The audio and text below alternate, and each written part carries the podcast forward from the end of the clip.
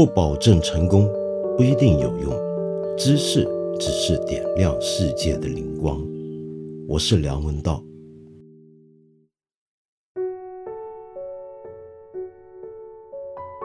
我不知道你是否晓得，在我们看理想这个小小的社群上面，有一个镇山之宝的节目啊，真的是镇山之宝，叫做《从中国出发的全球史》。这个节目之所以镇三之宝，还不只是因为内容特别精彩，也不只是因为它的集数特别多、规模很宏大，现在才刚刚做完第三季，不是的。因为比我们这个节目要长篇的多的节目在所多有，比如说杨兆兄的节目，可能还得再过个七年八年才做得完吧。就如果说要精彩的话，那我们每一个节目都很精彩，是不是？那这个节目我之所以特别看重，是因为我觉得我们做了一件你在别的类似的平台上面大概没有听过也没有见过的一档节目。居然把中国历史编织进了整个世界、整个地球的全景之内来看、来探讨这样的一种视角。当然，现在市面上你能找到很多类似的书，但是我自己觉得我们还是挺独创，也挺原创的。那之所以能够做到这一点，全靠当初葛兆光老师答应、愿意出山来协助我们。葛兆光老师就不需要我多介绍了。我记得，在我们这个节目刚刚上线的第一季的发刊词之后，葛老师自己原声录音啊，来讲他亲自撰写的导言，然后有很多我们的同道就在后面留言，就说：“哇，葛老师，哎呀，听他讲他自己写的东西，那个感觉。”真是一个理想中的我的理想中的学者的感觉。好，那今天如果你喜欢这个感觉，哎，你运气好，我又给你请到葛兆光老师来跟我们聊天了。那么葛老师呢，现在其实人在东京，本来呢是要到东京大学客座，同时做一些研究，但没想到赶上了现在这个席卷全球的新冠肺炎，这段期间好像。也哪都去不了，只能够蜗居家中，他的临时的这个家。那么这个时候，趁他有点时间，就来跟我们聊一聊，为什么我们要谈全球史？到底全球史是什么？这个问题，我发现啊，在今天如果跟别人讲全球史，很多人都以为我们在讲全球化，直到现在都还有人这么以为啊。或者很多人以为，既然我们讲全球史，而葛老师又是历史学家。那么，葛老师是不是能够给我们预言一下？现在人人都说全球化快要完蛋了，到底是不是这样呢？我们就从这些问题开始聊吧。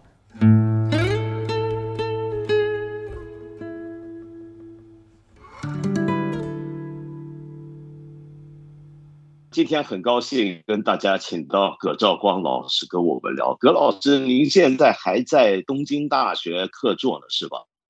对对，我现在还在，呃，被困在这儿了，哪儿都去不了。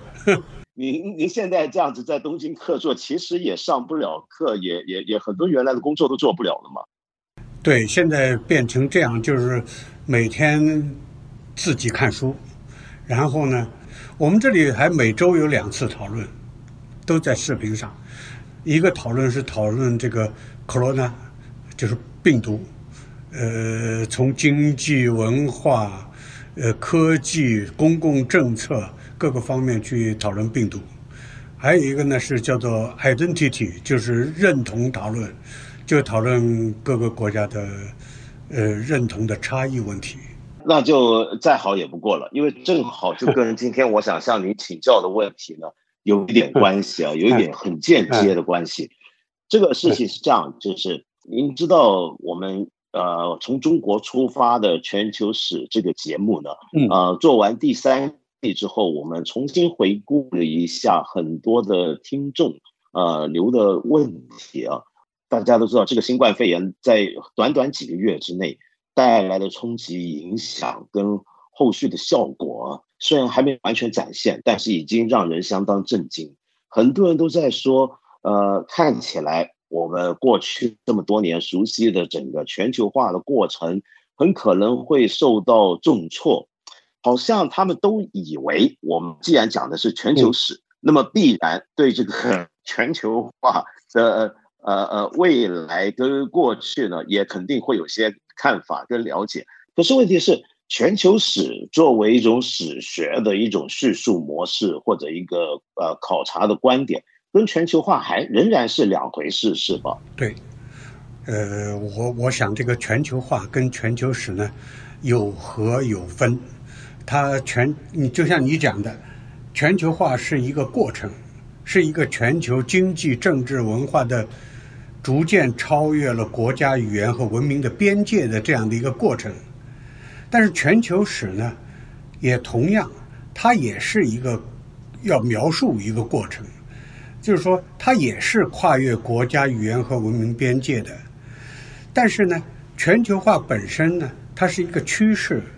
是一个历史现象，全球史是描述一个现象，描述的现象跟实际存在的现象不能够完全划等号的。特别是我是觉得现在有一个看法，就是说，哎呀，全球化现在出现了逆全球化的倾向，那么这个是不是就对全球史的叙述方法有所打击呢？其实也不是的，我们讲全球史。全球史也要讲分和，它并不是说全球史就在描述的一个不断越来越密切、越来越联系、越来越互相紧密的关系。那这个历史就变得太简单了，好像是单线前进。事实上，我过去呢看全球史的这些书里面，有一个我们的一个老朋友，就是普林斯顿大学的这个。海德尔曼他写他主编的一个全球史教材，翻译成中文，它的书名就叫《全球离合》。全球有分，也有合。这个 “world apart, world together”，这个它实际上是也讲合也讲分的。全球史并不是满怀着期望、兴奋的去描述一个不断前进。单一方向的一个全球化过程，这个是要分清楚的。所以，全球史对于我们来说，大概最重要的，它是一个视野，它是一个方法，它是一个途径。它确实强调比较，强调联系，强调影响，也就是强调那种一波才动，万波随那样的一个过程的。但是，它并不是。简单的去描述全球化，这点要要区分清楚的。嗯，那么呃很有意思啊，就是我发现呃我们的听众有这种误解，但是他们还这个误解里面呢，还有一种期望。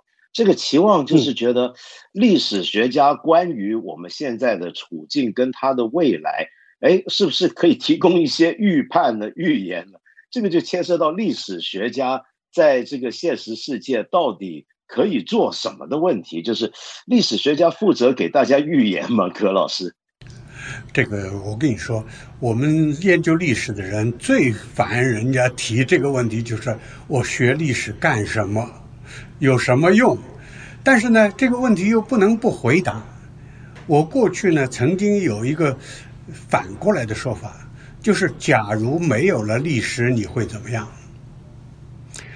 假如没有了历史记忆，所有的人都搞不清楚自己姓什么、从哪儿来、自己归属于哪一个群体。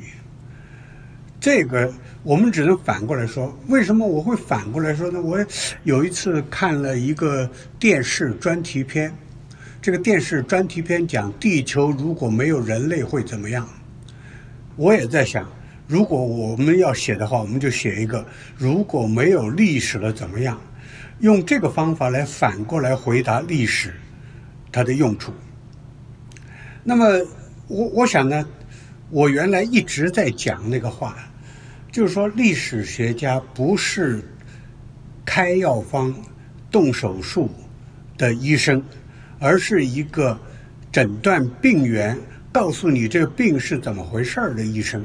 这两个要分开。你不能指望历史学家去开刀动手术，这个这个呃，然后开药方。其实说实在话，历史学家这就越俎代庖，变成了政治家了，这是不行的。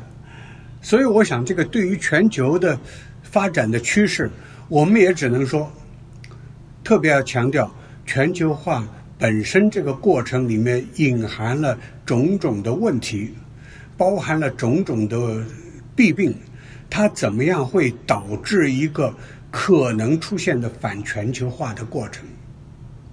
这也是我们能够讲的，但是至于说全球化将来会怎么样，我们实在是好像还很难很难判断，呃，也很难给大家开出个药方来说，你这就说，这就像那个股市上动员人买股票的那些股评家，专门给人出馊主意。对，没错，所以我。历史学家，我我也觉得是这些，好像都不该是历史学家要做的事情，是不是？呃，历史学家当然有他的价值判断，而且有他对未来的期待。呃，首先我想呢，就讲这个全球史的人呐，呃，主张写全球史，或者说努力在推动全球史这样的一个历史学者来说呢，他一定相信，第一。世界上是有普遍的价值的。第二，人类是有共同的目标的。第三，人类要共同面对困境和共同去创造未来的。这个大概是他的呃呃呃一个共同的想法。呃，所以我们说呢，全球史和国别史各有各的功能，其中全球史最重要的一个功能就是培养一个世界公民的意识。之所以他要培养世界公民意识，显然全球史家，他就一定就怀抱着对人类未来要共享价值、共享道德、共享人类的伦理这样的一些一些想法。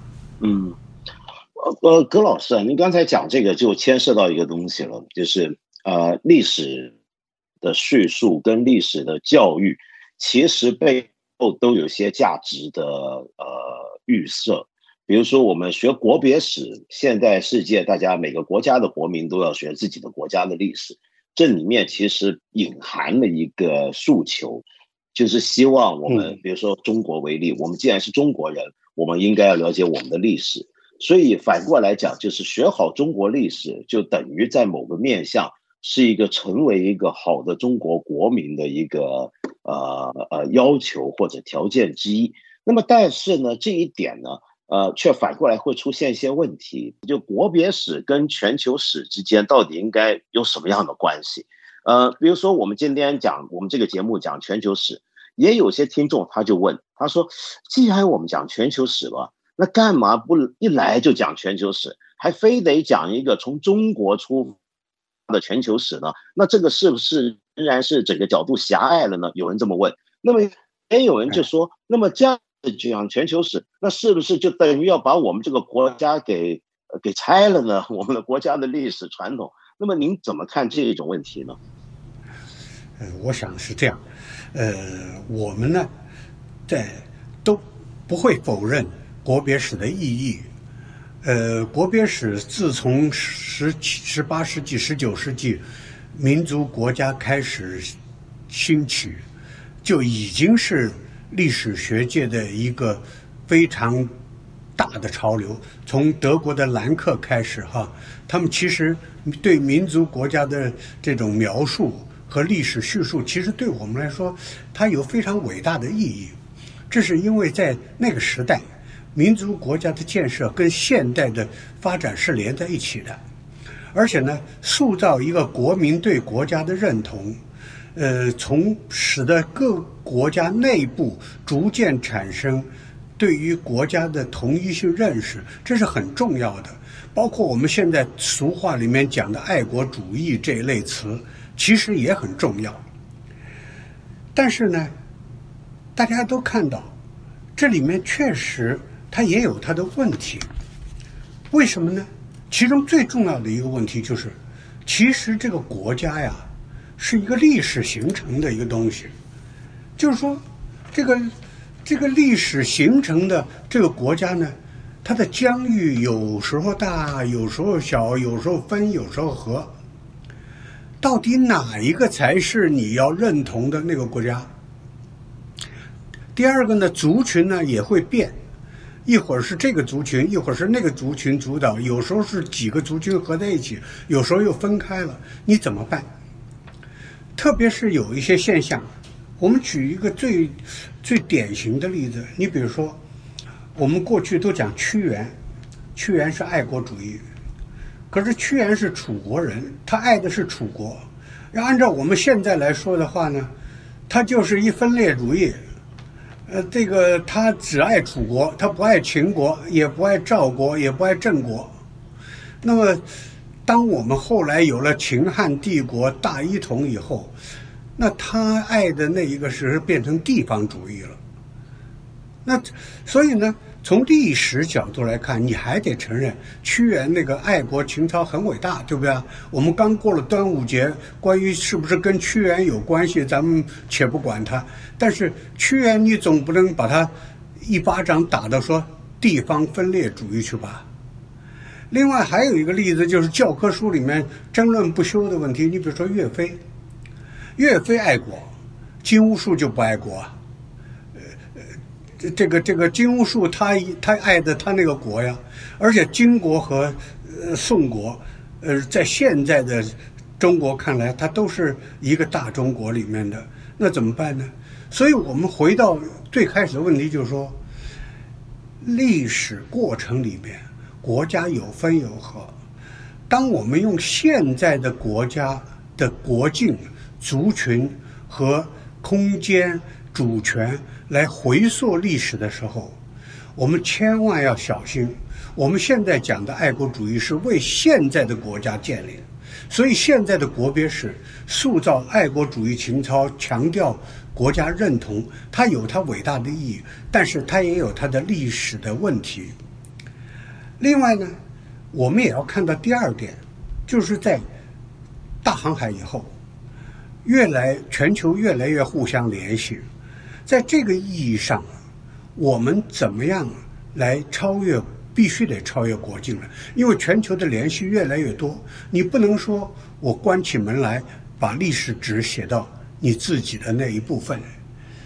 如果这样的话，那就很麻烦了，因为。这些发生的事情都是互相关联的，是吧？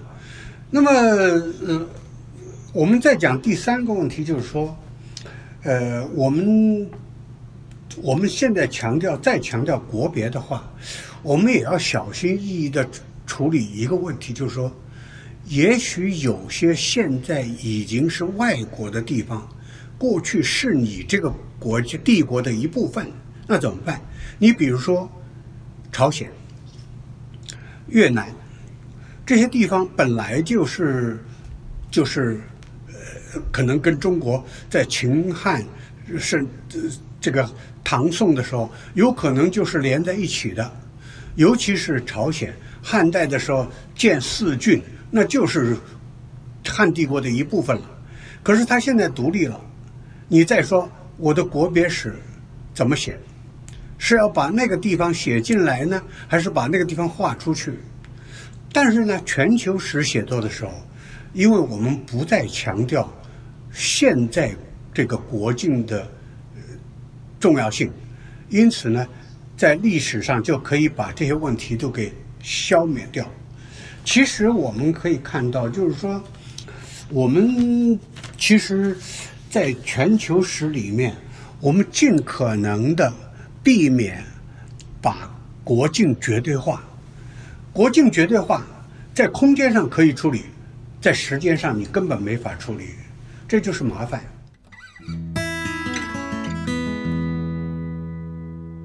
那如果是这样的话啊，那为什么我们还要谈从中国出发？那么当然这一点，我读过一篇您的一个呃会议上的一个发表的一个文章。是好像二零一二年，我记得那几年，您在复旦大学、跟普林斯顿大学、还有东京大学三家大学有一个延续了三年的一个研讨会，呃，就处理到了全球史、区域史的问题。然后您在那个会上，当年二零一二年的时候，您曾经提过，您说全球史这件事情啊，有一个东西要小心，就是我们其实所有的人文学者、社科学者都要小心，就我们不能假设自己有一个上帝的视野，能够俯瞰看这个地球上发生的事情，呃，然后就好像自己什么东西都看得到。那么你这个这样子讲全球史，就等于你的出发点在哪里？你的呃，你讲全球史，你总要有个观点出发，那那个观点要坐落在什么地方呢？所以您从这个角度来讲，全球史好像还是要有个观点，对不对？对，这个是这样。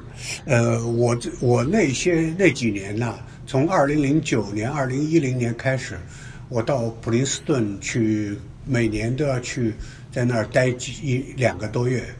那么在那个里面跟很多朋友都聊天，我们。感觉到，在欧美，尤其是在美国，全球史非常的兴盛。呃，刚才我提到那个阿德曼，他呢就是一见面必谈全球史，我们甚至把他叫做全球史狂人。就言必全球史，言 言必称全球史。这个可是我们当时感觉到。他们的心里面其实跟我们的想法有一点点不一样的地方。他们的全球史最重要的是什么？是破除欧洲中心主义。嗯。破除欧洲中心主义。嗯。美国的全球史家往往都有一种非常崇高的理想，就觉得过去的历史书写太欧洲中心主义了，或者说太国家中心主义了。嗯。因此呢，他们要想。为了破除欧洲中心主义或者说国家中心主义，我们要有一个全球的视野。嗯。但是我们也在讨论里面讨论到一个问题，就是说，我们始终觉得写全球史非常困难。为什么非常困难呢？没有人能够知道全部的全球史。当然。你你能了解，嗯，巴布亚新几内亚那个历史吗？你能了解？津巴布韦的历史吗？你能了解北海道阿伊奴人的历史吗？是。当你要把视野放到全球的时候，我们的全球史家，嗯，每个历史学家都会感叹说，我们不得不用第二手、第三手，甚至第四手的资料。嗯。特别是一个问题就是，我们的有些全球史家总是做出一副上帝的样子。觉得我是破除任何中心，我俯瞰全球。嗯嗯。可是，我们历史学者一定要承认自己有所不知。我们不知道的东西太多，而且当你要用全知全能的视角，好像我能够包打天下的样子，那你又犯了另外一个错误，就是你是不是觉得你对全球的解释就是绝对正确？是，就绝对全面。嗯，基本上是这里面就出现了这样的一个，嗯，不可能的。嗯，所以呢，我一再的强调，这是全球史家一定要小心自己不要做全知全能的上帝，这是第一个问题。第二个问题就是说，大家也都能注意到，全球史它更多的提的是什么呢？是联系的、比较的。影响的这一部分，那么这一部分呢？说实在话，在现在，当然我们看的越来越多，全球产业链都连在一起，全球人互相走动，走来走去。但是有一个问题，你注意到没有？全球史家关心的常常是若干领域，比如说商品贸易，比如说环境，嗯，比如说疾病，是。比如说，比如说贸呃这个呃移民，对，或者是些技术跟观念，嗯，对，嗯对，可是当他讨论到政治的时候，嗯，他就有点麻烦了，嗯，为什么呢？历代历代的国家对于政治的形塑是非常强的，国家控制着政治、塑造着政治，他。制定制度，然后强迫人们按照制度来生活。这样时候呢，在政治史、制度史的领域里面，你又不可忽略，就是说国家与国家分裂的、分开的那个部分。所以我就说呢，国别史在这个领域你一定要注意，特别是当国家的力量特别强的时候。而且我非常强调一点，就是说中国从古代到现在，政治形塑力太强，国家的力量太强，以至于国家塑造了整个的政治文化。因此呢，在国别史在这方面，你千万不能够忽略掉它。所以我说，全球史和国别史不是一对矛盾。不是非此即彼。我认识一个德国的一个呃历史学家，奥斯塔默，他是一个非常有名的做全球史的。我记得好像说默克尔在生病的时候住院，还拿着奥斯塔默的这个书来看，是吧？对，还拿着他的书看。那默克尔我到他家去过，我到他家跟他聊天，他就说。我赞成一种不排除国别的全球史。嗯，这这个我我完全赞同。嗯，我们一定要考虑到全球史处理的领域和国别史处理的领域各有各的长处。嗯，不要把任何东西好像我们这个时尚，嗯，然后我们就全部一窝蜂的就嗡到这边来，这是不对的。另外呢，第三点就是说。我们没有焦距的镜头是看不清东西的，没有脉络的描述，它线头会太乱。历史本身未必有一个那么清晰的秩序，可是历史学家最怕没秩序。没秩序你怎么写？今天张三早上吃了油条，你写吗？嗯。明天李四什么是重要的？买了豆浆，你去写吗？嗯。什么是重要？什么是不重要？嗯。什么是主脉？什么是支脉？嗯。什么是背景？什么是焦点？嗯。必须得看清楚。嗯。说老实话，你照相，嗯，你的照相机必须有背景，有焦点，是对不对？对。而我们每一个人在观看全球历史的时候。我们尽可能的把注意力放在比较、联系、影响、交错，但是你毕竟是从你这儿看到的。我现在特别希望就是说，从中国出发的全球史，并不意味着是中国本位的立场。我也希望从日本出发的全球史，从欧洲出发的全球史，从美国出发的全球史。多个视角来看，把它合在一起，这个全球就是多姿多彩的、比较全面的。那么，我以前读佛经，嗯，读佛经《华严经》里面，你你也你也读佛经，咱们都知道，是《华严经》里面有一个比喻，嗯，就是多面镜子，对，是是。镜镜相应，是的，是的。你这个时候你才，可是一面镜子也只能看到一面呐，是。所以，我们从中国出发的全球史，我们尽可能的给全球历史学界提供中国的角度，但是一定要小心，这不是中国的立场，不是有中国特别的价值，或者有中国特别的呃呃呃某种看法。其实我们看法尽可能，我们共享一些历史观念，这是我们为什么要从中国出发。来讲全球史的缘故。您刚才说这一点啊，葛老师，我我我想在接下来分开两个部分来来跟您聊。就从刚才您说那启发我，就一方面就是因为您提到，就全球史现在在欧美的盛行，其实跟他们过去几十年的一些的反省，比如说后殖民主义的影响等等都有关系。大家都开始想。我们过去是不是太西方中心了，太欧洲中心了，或者甚至是太美国学者可能会想，是不是太美国中心了？那么，于是他们去讲全球史的时候，有一种要自我拆解的一个一个动力在后面。呃，那么反过来讲啊，在中国的话啊，就我我忽然想起来，就中国好像没有发生过这样的一个过程，就是我们会不会太中国中心了？还是说中国其实也有过，但是呃不一定影响太大？比如说，我想到二十世纪早期的时候，呃，很多前辈历史学家，像陈寅恪先生，呃，像像陈元先生他们那样子，从四义来讲本部。那么您觉得当年他们那种？呃，处理方法受到了西方汉学、日本汉学的影响，呃，那样的一种处理中国历史，呃，从西域开始，从呃中国周边开始，回头讲中国那样的一种讲法，呃，算不算是一种呃，我们今天讲全球史，或者说我们要拆解？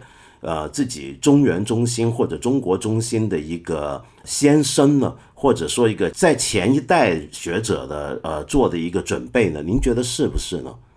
我我想你说的是很对的。其实中国摆脱传统历史学里面以中国为中心、以四夷为周边那种视角，其实是到晚清才开始的。根本的改变，应该说是在晚清开始的。尽管从明代传教士就已经带来了世界的地图，使得大家都认识到中国不过就是亚洲的一部分，亚洲只不过是世界的一部分。但是呢，真正改变应该说是晚清开始的。那么晚清开始，它受到了两方面的影响。一方面呢，就是当时的中国西北史地之学，在强调蒙和蒙古和草原和中亚的关系的时候，西北史地之学出现了。西北史地之学大家都知道，从徐松啊、张牧啊这些人开始，呃，逐渐的影响，所以一直影响到后来，像沈增植、王国维、嗯、陈寅恪这些，是是吧？对。那么这个呢，使得中国的视野，嗯。超越了汉族为主的中国，嗯，就是这个这个是一个超越，但是更大的超越是什么呢？更大的超越是晚清来到中国的传教士带来的万国史。万国史很多很多，那个你如果看那个时候新出现的教科书，那个时候的万国史或者说世界史，其实。对中国的冲击是很大的哦，真的，这我从来没没想过。从魏源开始到后来，到后来的传教士在墨海书局印墨海书局，他们这个上海印的这个各种各样的有关世界的历史书，其实对中国影响很大哦。这个时候才知道哦。原来我们的历史也不过就是其中的一种而已呀。嗯，我们中国的历史不过就是万国史中的一种。嗯，所以以前 Levinson Levinson 讲，嗯，从天下到万国，实际上是中国从传统到现代的一个一个最重要的标志。而晚清西北史地之学到这个呃传教士的万国史。实际上是给中国带来了很大的冲击。大家都都都了解嘛？晚清的时候，世界的历史和地理的书，突然一下子很震撼呢，很受欢迎啊。嗯。我们我我们现在当然，如果回溯过去的话，我们可以看到这一点呢。但是这个还不是全球史，这个呢，是一国一国一国加起来的世界史。是。对，是吧？我也觉得是，好，好像还是很不一样。这个就是我们后我们后来的世界史传统的呃来源嘛。对，我我们后来的世界史还是这样，一个国家一个国家一个国家，呃，米国史、英国史、呃法法兰西史、呃西班牙史、葡萄牙史合起来，然后日本史再合起来嘛。这叫世界史。我们现在看到日本也是受受这个影响。是的，嗯。但是这样一来呢，就使得中国中心论被打破了。嗯，可是呢，问题是，在这样的时代，中国中心论还是存在，因为呃，大家都知道，从晚清到民国到呃呃到中华人民共和国，民族主义呃在外力的压迫下，还是支撑中国最重要的三大思潮之一嘛。民族主义、保守主义和这个社会主义这三大思潮嘛，是吧？这三大思潮里面，民族主义尤其是在外力压迫的情况下，更刺激或者说倒逼出来中国的一种把中国放在历史中心的这样一种想法。对，所以你看，后来我们的历史系历史学科，嗯，中国史和世界史，嗯，都是中国。但咱们现在都知道，中国的历史学学科历史系不是中国史就是世界史，世界史是没有中国的。对呃，世界史，嗯是中国史呢是没有世界的中国史，然后中国史呢要大得多。是我们现在比较一下，嗯。在中国大学里面，中国史的人要比世界史的人多，是，所以中国史还是不自觉的，是中国人历史中的核心。那么现在提倡全球史，实际上在某种意义上，第一就是要打破一国一国拼合的世界史；第二，要把中国和世界连在一起，变成一个联系的全球。嗯这就是我们讲全球史的意义所在。我想稍微回头一下，就刚才您提到的一个国别史的重要性，以及为什么在全球史的这么盛行的情况底下，国别史依然重要，是因为国家这件事情，它的本身的强制力量就很大，特别是中国。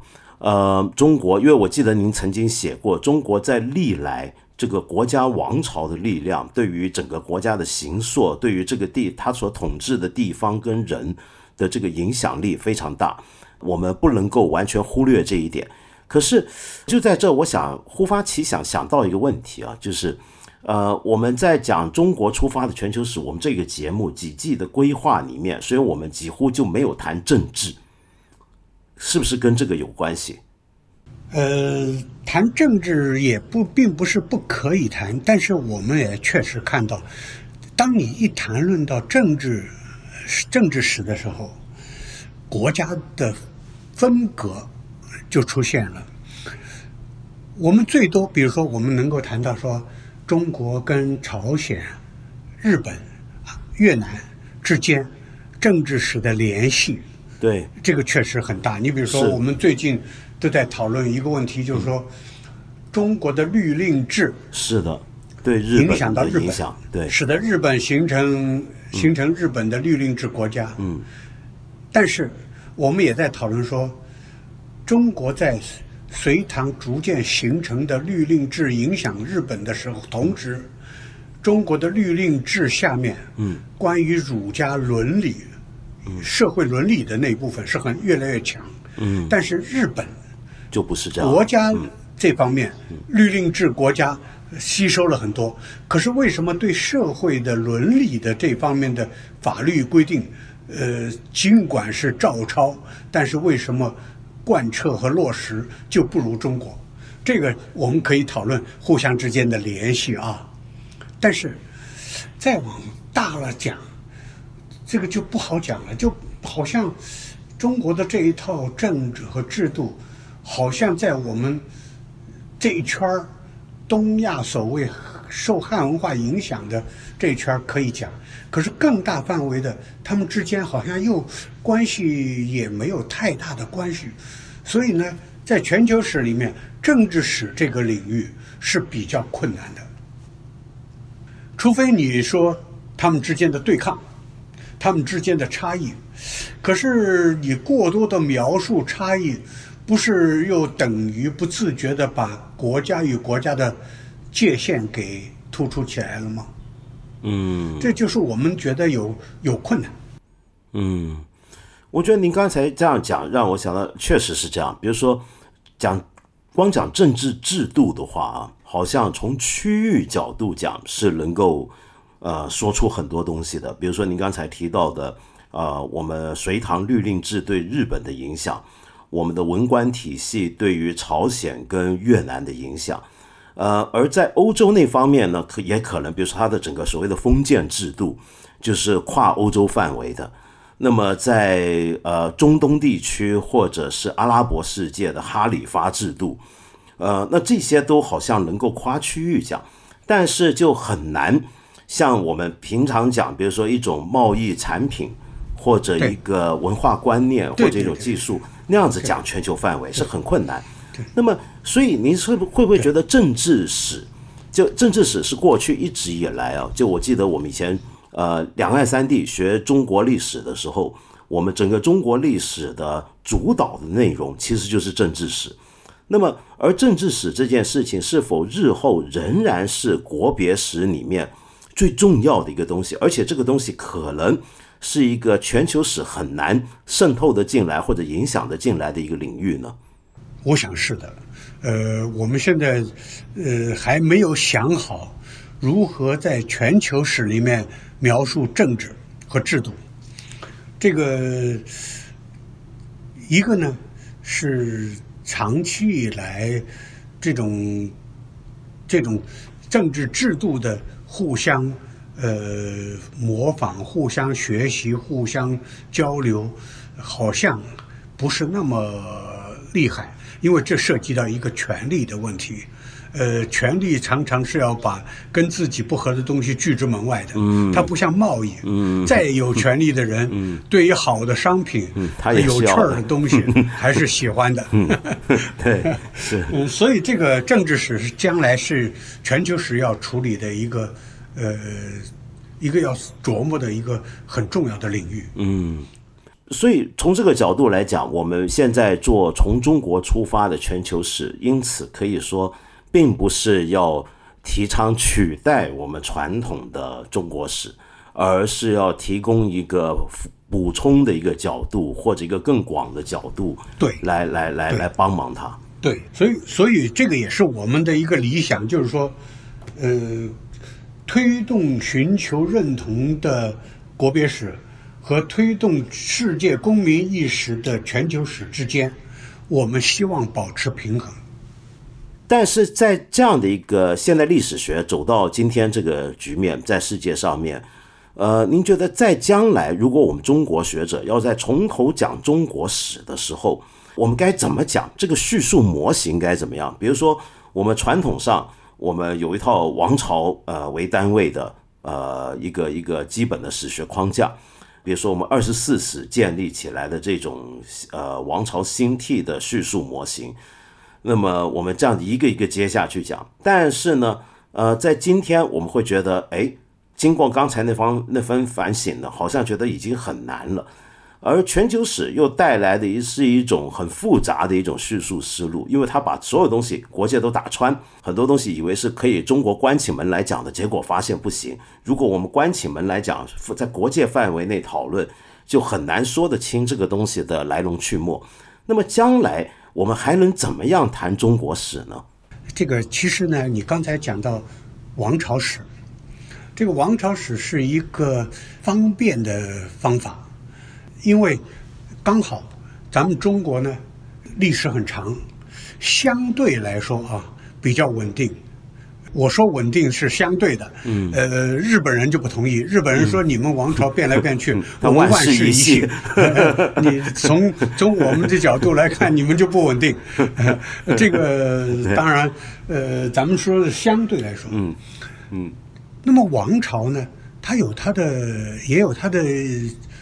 历史描述的意义，嗯，呃，咱们都读过一点佛教的书，嗯，就知道佛教爱讲生住成坏，是，任何东西都有生住成坏，是，王朝呢，它的生住成坏，也就是说从兴起、稳定、发展到衰落，刚好。也是一个历史描述的周期，嗯，它能够很好的让你谈论到政治、经济、文化的种种的问题的变化，嗯，但是呢，王朝史呢，也带来一个很大的麻烦，就是王朝史它只是这一个王朝，这个王朝还不一定能够。包括五族共和，是吧？所以呢，这个王朝史呢，常常呢，比如说我们讲宋朝，宋朝就你宋史，你就不好讲金和元和辽，对不对？是。所以呢，将来呢，我们要讨论宋宋朝这个王朝的时候，现在已经出现了一个趋势，宋史学界都开始有这个趋势，就是谈论宋朝，就必然要谈论契丹。嗯，女真，嗯，西夏，西夏，嗯，蒙古，嗯，把这个连起来，嗯，就是宋朝的形成，也不过就是在外力的压迫之下，刺激而越来越凝固的这样的一个状况。所以，为什么宋代会有中国论、正统论的这这种非常强烈的民族主义，嗯，是吧？那就说明这个王朝史。你也要扩大到周边，没有这个周边，你的王朝史也写不出来。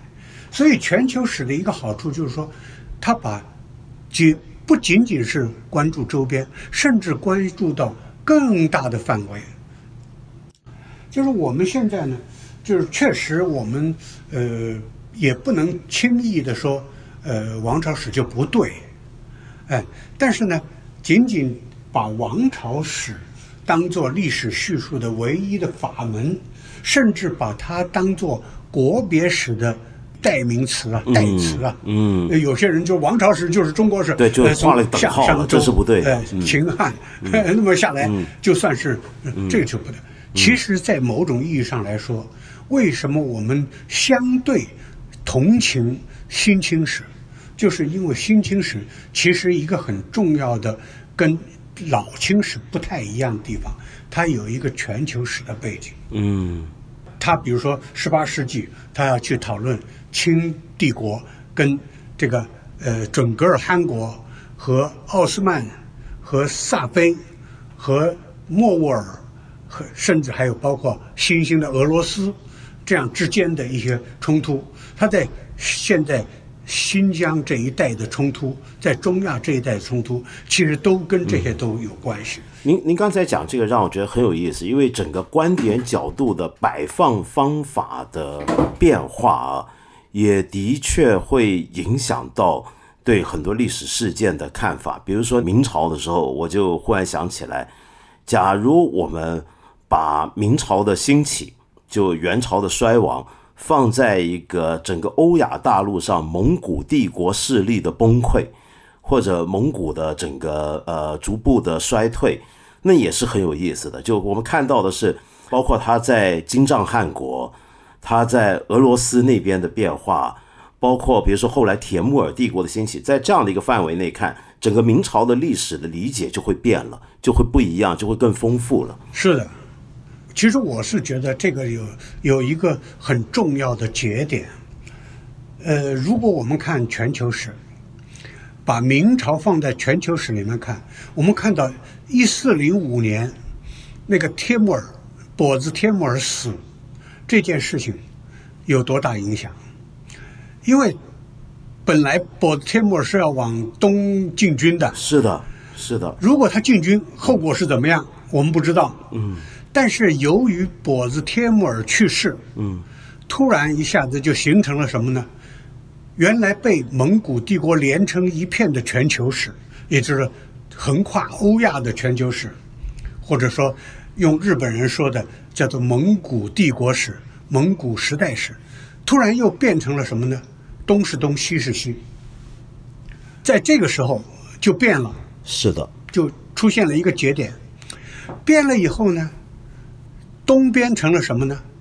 东边就是以政治上的朝贡圈和贸易上的海上贸易。如果说政治上贸呃朝贡体系除了日本之外，它有一圈之外，海上的贸易，尤其是东南方向的海上贸易，最初是以琉球为中心的大交易时代，然后是由。泉州出发，横跨东海、南海的民贸易、商品贸易，这两个圈就形成了我们通常说的东海、南海海域的历史。这个时候，这一圈再加上欧洲的传教士从海上，也是从南海经过马六甲海峡，从南海过来，你可以看到，就是说，全球史变成东是东，西是西以后，东边的这一圈又连成了一片，因此明帝国你就要放在这个空间，东海、南海以及这个整个的世界的这个联系里面来看，这个时候明朝的意义跟原来我们旧明朝说明朝是不一样的。因为您刚才也提过，我们现在哪怕是在大学里面啊，呃，基本上我们大学的历史系的呃这个建制仍然是，比如说呃本国史一大块，然后世界史一块，世界史里面可能就是不同的国别史，那么仍然是这样的一个格局。那您觉得大学固然如此，那么中学又怎么样呢？就中学是不是也仍然应该这样子去教呢？因为呃，我知道在有一些国家，好像美国有个别的州啊，他们在中学历史里面，他们已经，他们原来也有世界史，但这个世界史呢，已经改成直接就讲全球史了。那么有这种做法，您觉得我们将来的历史教育是否也有可能？哎，我们也来思考做一下这样的改变呢？我我我同意这个看法，就是说，中学尤其是高中。它的历史教育是非常非常重要的，呃，我们有时候开玩笑啊，就是说，因为高中学的历史跟我们大学教师理解的历史有差异，嗯，所以我们给大学生上历史课的时候，最重要的一个问麻烦就是要跟他脑子里面的历史搏斗。呃，要想方设法把他原来高中受到的那一些历史教育呢，怎么样把它呃改变一下？据我了解，就是说美国的中学确实，它呃越来越强调讲全球史，这里面大概有一个政治正确的问题，嗯，就是如果你不讲全球史。你就有欧洲中心主义，或者美国中心主义，或者是白人特别怕这个，等等等等，是这边怕这个，嗯，呃，所以全球史呢，呃，似乎在表面上呢也避免了这种政治不正确，嗯，特别是呢，嗯，我看他们的全球史的教材，我有一段时间收集了很多这方面的教材，哦，他们呢是特别强调说。你要了解你是全球的一部分，你的所有的生活、你的族群、你的文化都跟全球有密切的联系。嗯，这一点呢，实际上是在现代建设非常充分以后，逐渐的摆脱那种国家立场和非常狭隘的族群立场，然后。追求为你要成为世界公民，这个是充分全球化，啊，充分全球化的一个结果。我们说全球化跟全球史虽然不一样，但是还是有关系的。那么，呃，他们的这个教育在中国能不能？我现在还看不到这个前景，因为我们能不能给中学生提供一个非常好的全球史教材？中学能不能接受全球史作为他们的课程？如果是中学把全球史作为课程，能不能成为高考的呃标准？这些是一系列的问题，这事是有制度规定的。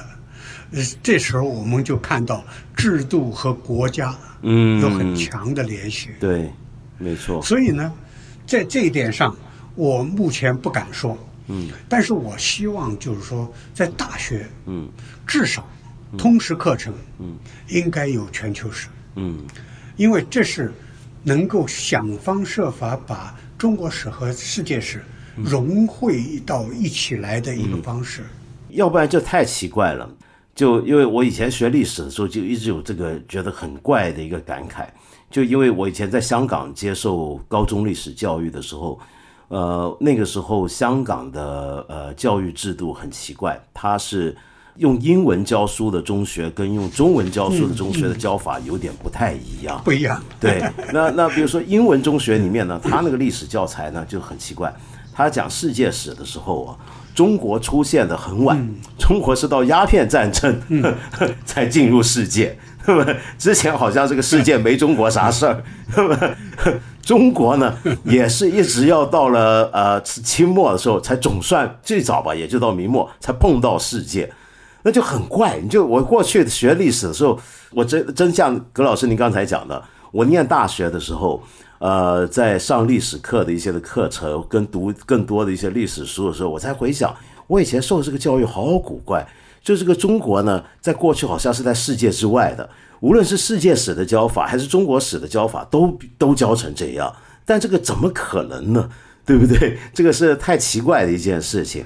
那所以，所以就变得，我希望将来就我们有一天能够让我们的未来的中国人能够脑子里面真的能够把它打通，就是发现中国从来不是在地球外面。然后到了清 清朝才空降到这个地球上，也也不是说这个世界本来是一个大家庭，然后中国很晚才加入，那这个教法就太古怪了，这种意识上的跟身份上的割裂都很奇特，所以就就看看吧。我们希望将来有一天能够有这种变化。那么现在呢，就让大家先听听看我们这个节目，看看 能有什么帮助。那么今天非常感谢你。下面第四第四季了，对第四季了，接下来就就就是一个很复杂的一个话题了，就是关于宗教，关于一些世界全球性的宗教的问题。那么其实这个事情是是一直以来都我们看你想这里特别多听众想听一些跟宗教相关的题材。那么我们这算是第一次，我们的平台上有一个节目在碰到宗教的课题。那所以辛苦您了，葛老师帮我们策划了这么好的一个节目，那么希望您接下来继续呃给我们大力支持。这一路真是我都就很多听众不晓得，葛老师在这个大家一起大家一起努力。但大家我我必须要说明啊，大家可能不晓得，就葛老师在这个节目上耗心耗力啊，就我们每一个讲稿到后来。呃，到到能够录音之前，葛老师还要从头再对再改，这花了太大力气了。我们一直全体都非常内疚，对葛老师，这我们工作不力，那么辛苦您，真是不好意思，葛老师。没有没有，现在其实是我们希望有全球史的这样的一个理念，而且从中国出发的这样一个角度，希望能够得到大家的理解。是的，对。好，那谢谢您，葛老师。谢谢谢谢谢谢，您多保重，谢谢。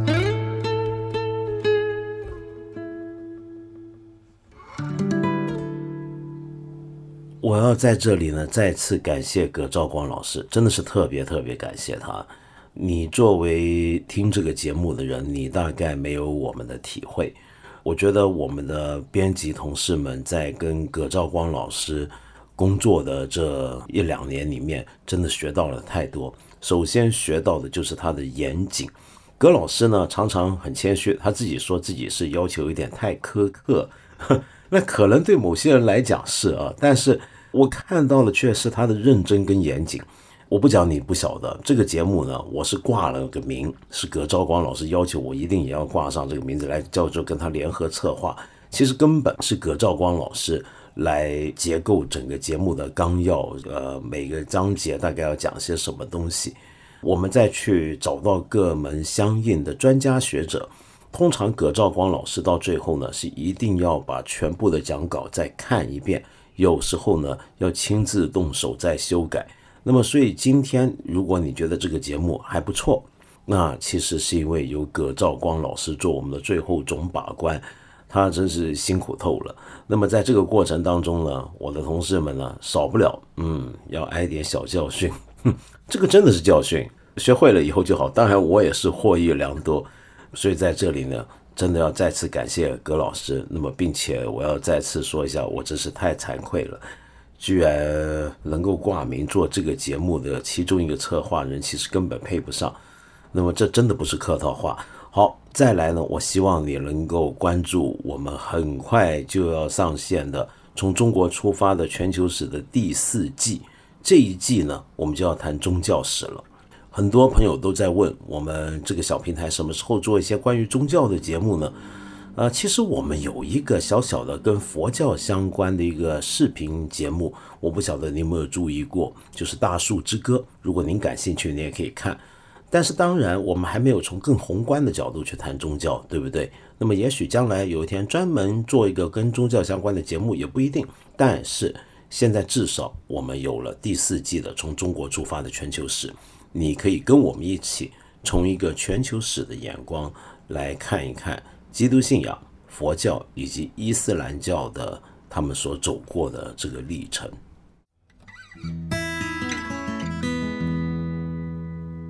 对了，各位朋友，我们再提醒大家一次啊，我八分这个节目是每个星期三、每个星期五都会在看理想的 APP 更新，期间呢还会有不定期的番外，我很欢迎你在这里。